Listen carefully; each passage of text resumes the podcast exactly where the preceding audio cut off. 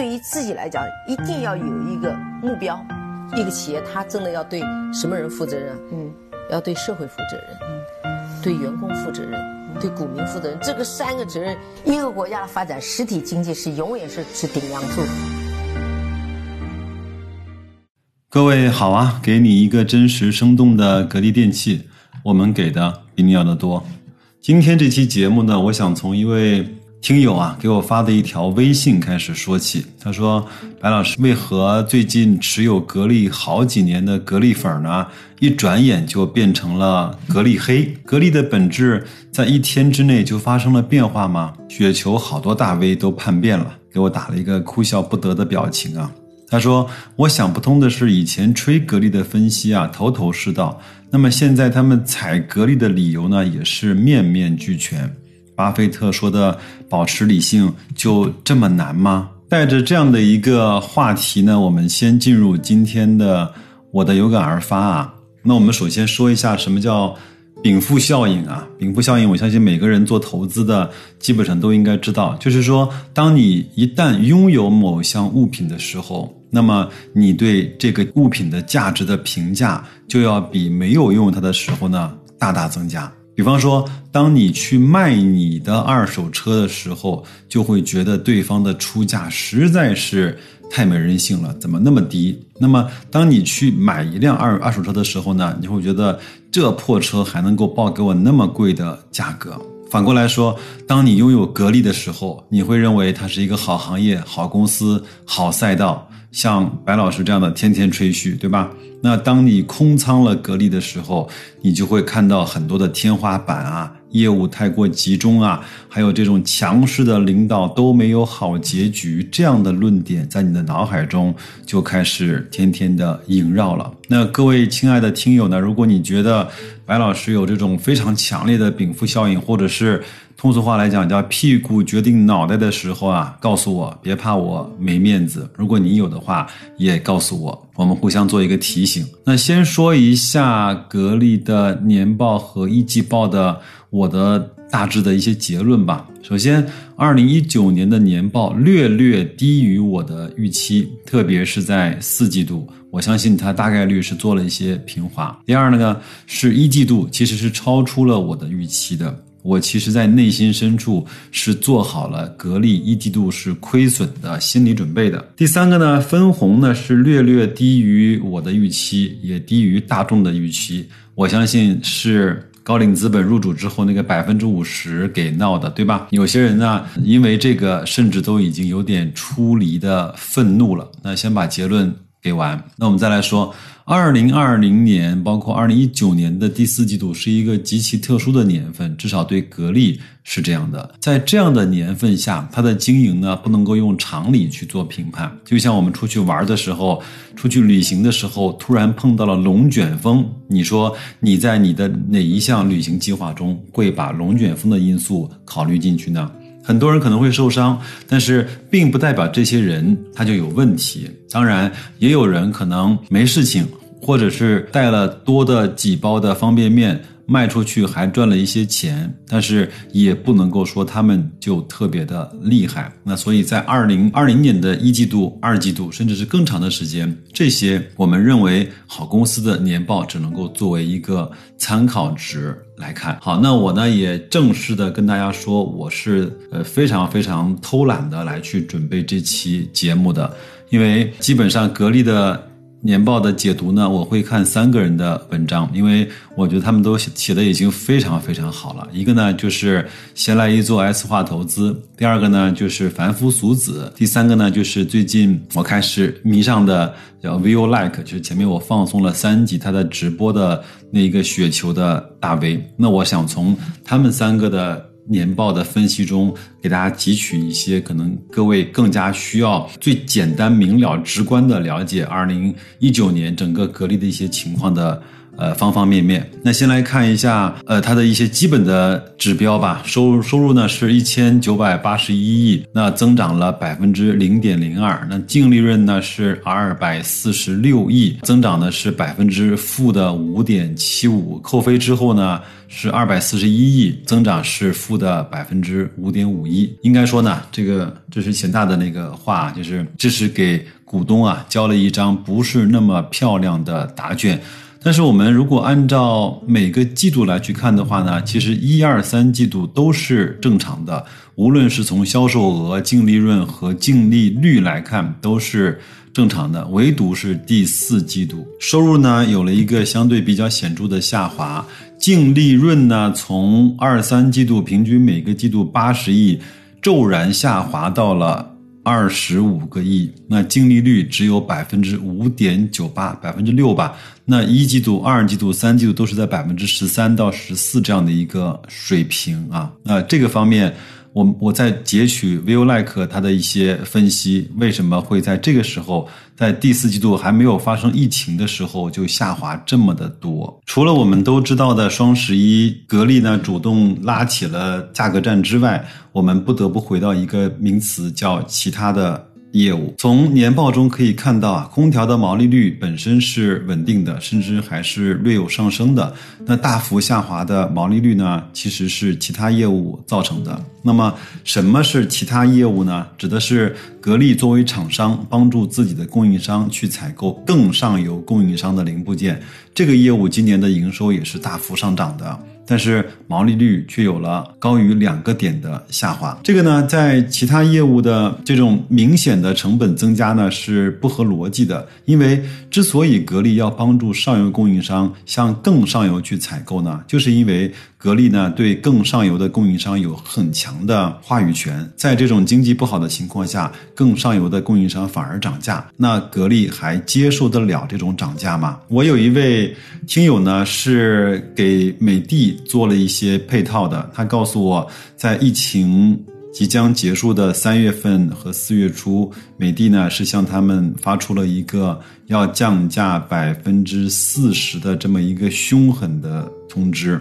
当然，我的理解是这样啊，可能，呃，描述的不是很准确，就是，呃，一定是向上游厂商给出了一个更加苛刻的条件，为了确保自己能够活下去。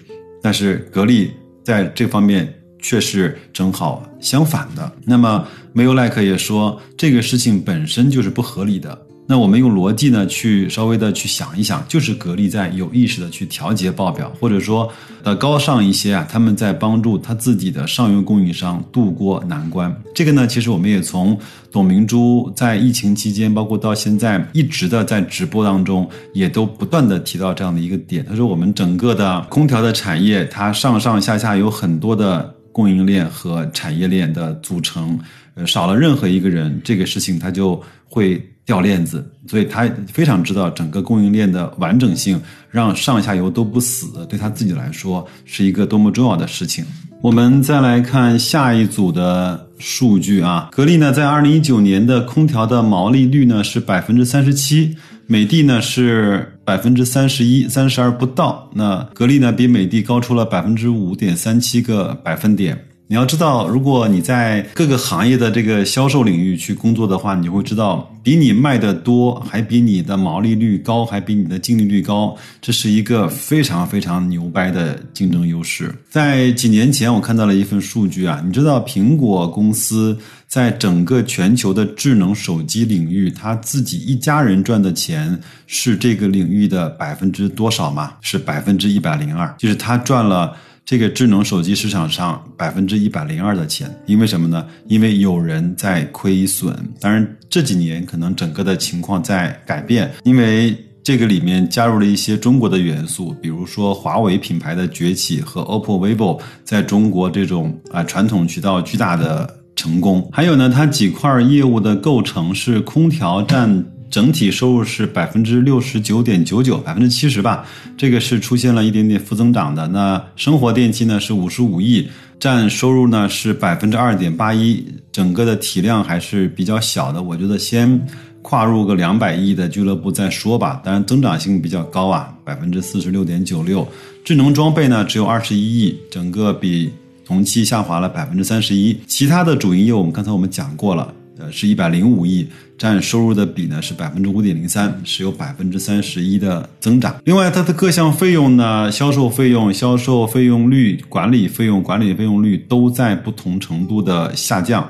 这个和它的业绩呢也是相辅相成的。如果你仔细看年报的话，你会看到员工的工资以及整个高管的工资都有了不同程度的降低，这个和业绩也是直接挂钩。我相信这个也没什么问题，也无可厚非。那研发费用呢？很多人说格力的研发费用在二零一九年。减半其实也没有啊，它研发费用投入是五十八亿，那比上年的七十亿呢减少了百分之十五，或者是减少了十一个亿不到吧。我们来看一看它的 ROE，整个在一九年呢，整个的 ROE 是百分之二十五，那比上年度的百分之三十三有了非常大幅度的下滑。这一点呢，我们认为是格力。带给我们相对比较要引起我们警觉的一个地方，净资产是一千一百零一亿，同比呢是增长了百分之二十的比例。那净资产的增加呢，而净利润没有相对的增加，分母分母在增大，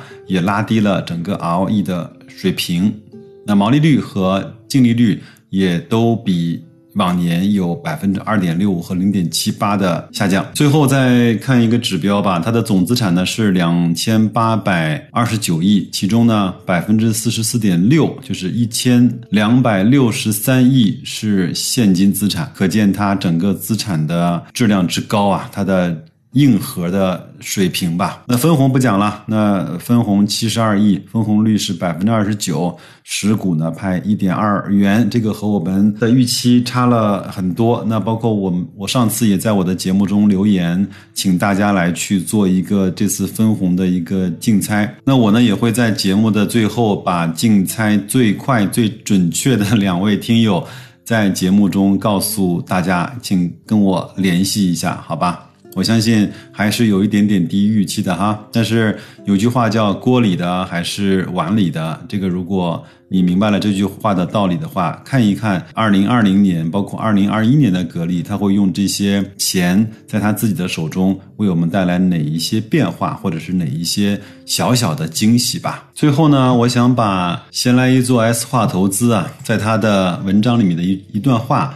分享给大家，他简直就是说出了我的心声啊！他说，格力电器貌似不是价值投资者心目中最完美的投资标的，但是多年以来却给他的长期投资者带来了丰厚的回报。在这个方面，我是感同身受，因为在他的组合之中啊，格力电器是时间最久的股票了，从最早的买入持有开始，至今还差两个月就到了十二年了。十二年来呢，对于格力电器，在早些年主要是买入，特别是在一五年股价大幅度下挫的时候，进一步加仓买入。格力电器至今仍是自己投资生涯中最为自鸣得意的一笔投资。从这件事儿上，贤大爷说他更加的明白，在我们的投资生涯中，未必能够天天发现好机会，也未必。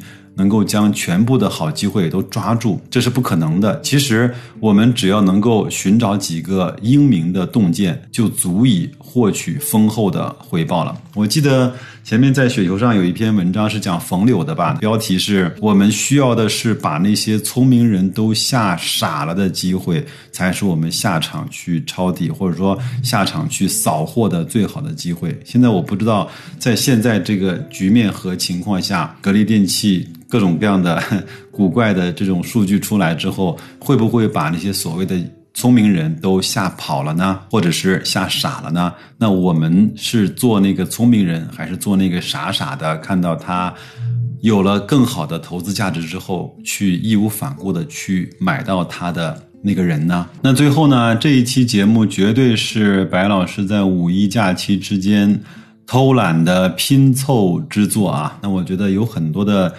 大 V 也好，有很多的投资者也好，他对年报的解读比我要好上百倍、千倍，那我也就没有必要再来班门弄斧了。那我就帮大家做一个他们整个年报分析的搬运工吧。